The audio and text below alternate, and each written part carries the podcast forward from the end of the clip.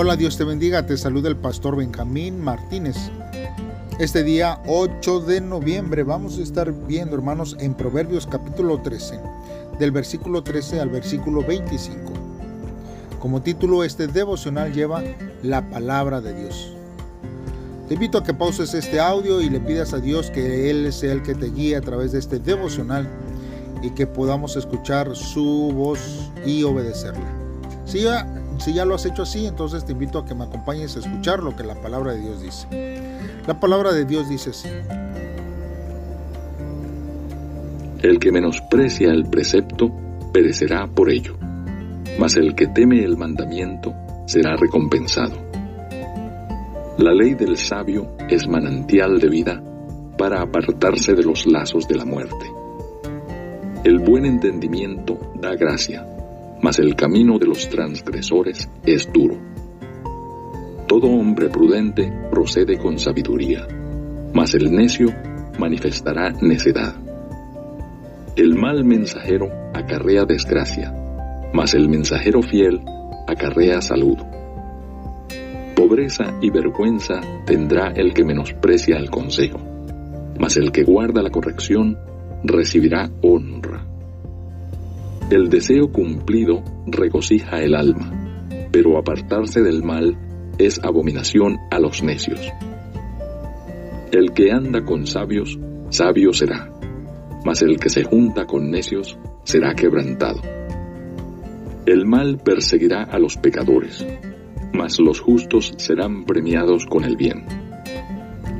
El bueno dejará herederos a los hijos de sus hijos, pero la riqueza del pecador está guardada para el justo. En el barbecho de los pobres hay mucho pan, mas se pierde por falta de juicio. El que detiene el castigo a su hijo aborrece, mas el que lo ama desde temprano lo corrige. El justo come hasta saciar su alma mas el vientre de los impíos tendrá necesidad. Muy bien hermanos, pues vamos a escuchar y a meditar en estos versos de la palabra de Dios. Mire hermanos, Dios, Dios nos creó, Él nos conoce y Él nos ama. Entonces, solo tendría sentido escuchar sus instrucciones y hacer lo que Él dice la Biblia, hermanos, es la palabra infalible para nosotros. Es como el manual del propietario de un automóvil. Si usted obedece las instrucciones de Dios, usted va a estar avanzando bien y caminando correctamente en el camino que Dios le ha puesto. Y descubrirá su poder para la vida. Si la pasa por alto, entonces usted va a tener inconvenientes, usted va a tener accidentes y fracasos. Nosotros vemos también en estos versos, en el versículo 17, hermanos, que nos habla, hermanos, este, acerca del mensajero. Y esto, hermanos, necesitamos ver que en los días de Salomón, los reyes tenían, hermanos, que depender de mensajeros para obtener información de su país los mensajeros tenían que ser confiables, porque una información incierta podría provocar un derramamiento de sangre. El mensaje confiable sigue siendo vital en estos tiempos, porque si el mensaje recibido difiere al enviado, hermanos, entonces los matrimonios, los negocios y, las relaciones, hermanos, diplomáticas pueden verse afectadas seriamente. Por eso es muy importante elegir bien sus palabras y evitar ponerse en acción hasta que entienda con claridad lo que la otra persona quiso decir. Muchos problemas, hermanos, son causados a los malos entendidos. Por eso nosotros tenemos, hermanos, que eh, ver que Dios, hermanos, quiere comunicarnos perfectamente hacia nosotros su santa voluntad, pero también nosotros tenemos que aprender a comunicarnos bien para poder, hermanos, vivir una vida agradable a la voluntad de Dios. Es ahí, hermanos, este que tenemos que caminar. Ahora, en el verso 19, hermanos, habla acerca del el deseo Y este dice que este debe ser bueno eh, o quizás también puede ser malo. Y esto, hermanos, depende de la naturaleza de los anhelos de cada persona.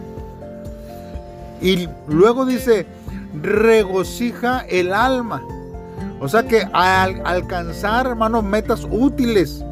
Pero no todas las metas, hermanos, son dignas de perseguirse. Por ejemplo, cuando uno pone su corazón en algo, puede perder la capacidad de evaluarlo de una manera objetiva. Su deseo, hermanos, muchas veces ciega su juicio y puede mantener una relación indebida. Hermanos, una compra inútil o un plan mal concebido. Por eso, hermanos, la fidelidad es una virtud, pero la necedad, hermanos, no. No tenemos que ser necios en tratar de conseguir cosas. Y es algo, hermanos, el que nos, este, nos, nos, nos tiene que obsesionar hasta conseguirlo. Tenemos que buscar la guía de Dios en cada momento. Luego, hermanos, vemos que hay un viejo refrán que dice, una manzana podrida pudre todo el barril. Y esto, hermanos, se aplica a menudo a las amistades y con mucha razón. Nuestros amigos y compañeros nos pueden afectar y en ocasiones muy profundamente sin tener casi remedio. Por eso tenemos que tener cuidado, hermanos, a quien nosotros escogemos como nuestros amigos o aún más como nuestros mejores amigos. Y usted debe de pasar tiempo con amigos que le gustaría parecerse a ellos, porque sin duda usted y sus amigos se parecerán cada vez más entre sí.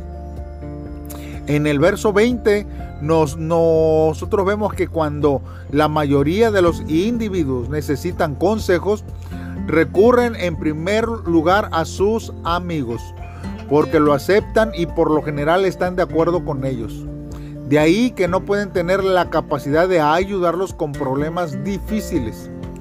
Nuestros amigos, hermanos, se parecen tanto a nosotros que quizás no tengan alguna respuesta que no hayamos escuchado ya.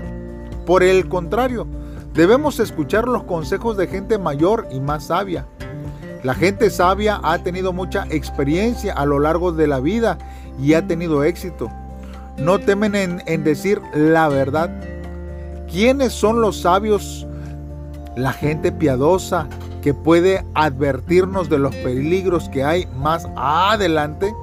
Quizás usted a su alrededor tenga personas que puedan ayudarle y usted no se ha dado cuenta. Ahora, en el verso 23 vemos hermanos que habla acerca de eh, en, el, en el berbecho de los pobres hay mucho pan mas se pierde por falta de juicio. Los pobres hermanos son a menudo víctimas de una sociedad injusta. La tierra de un hombre pobre quizás sea buena para cultivar, pero leyes injustas pueden robarle de su propia cosecha. Este proverbio, hermanos, no toma la pobreza a la ligera, ni le guiña el ojo a la injusticia simplemente está describiendo lo que ocurre a menudo. Y nosotros debemos hacer lo que podamos para luchar en contra de la injusticia de cualquier tipo. Nuestros esfuerzos quizás hermanos no parezcan adecuados, pero es alentador saber que al final la, justicia de Dios eh, prevalecerá sobre todo ello.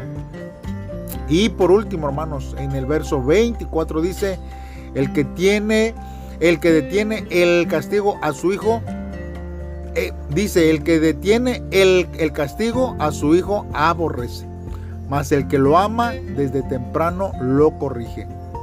No es fácil, hermanos, para un padre amoroso disciplinar a su hijo, pero ¿sabe qué? Es necesario. La responsabilidad más grande que Dios da a los padres es criar y dirigir a sus hijos. La falta de disciplina pone en duda el amor del padre debido a que muestra despreocupación por el desarrollo del carácter del niño. Disciplinar, hermanos, a los hijos evita un desastre de gran alcance. Sin corrección, los niños crecen sin un claro entendimiento del bien y del mal y con poca dirección en sus vidas. No tema disciplinar a sus hijos. Es un acto de amor. Recuerde, sin embargo, que sus esfuerzos no pueden hacerse a sus hijos sabios. Solo los alienta a buscar la sabiduría de Dios por encima de, cualquier cosa. Sobre todo, hermanos, cuando eh, somos quienes procuramos siempre el bien para ellos. Mire, los padres de la fe fueron llamados a ser jardineros fieles y sabios de la vida diaria de los hijos. Mientras que Dios hace que los hijos den frutos a medida que ellos van madurando. El rol de los padres como jardineros es formar un buen ambiente espiritual para que los hijos puedan crecer bien de acuerdo con sus habilidades que estos tengan. Aquí, hermanos, un jardinero sabio no intenta adelantar las estaciones para ver los frutos que se desea. Por lo contrario, hermanos, diferencia claramente las estaciones que Dios le dio a su hijo y las acepta humildemente y cumple con su rol esperando y anhelando con la palabra y la oración. Los padres no solo son choferes que llevan a, sus hijos a la iglesia, sino que son cuidadores que junto con la iglesia transforman a sus hijos en discípulos del reino de Dios, alentándolos algunas veces y disciplinándolos en otra. Mire, dos mil años atrás Jesús no educó a sus discípulos fundando una academia, sino que los llamó y les mostró el reino de Dios con su propia vida, viviendo junto a ellos.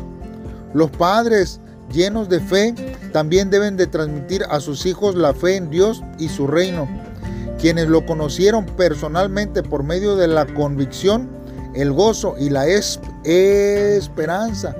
Así cuando los hijos vean y escuchen la palabra de Dios a través de la, de la vida de nosotros como padres, ellos dejarán los problemas específicos de su vida en manos de Dios y ellos serán testigos de la obra de Dios sobre sus vidas.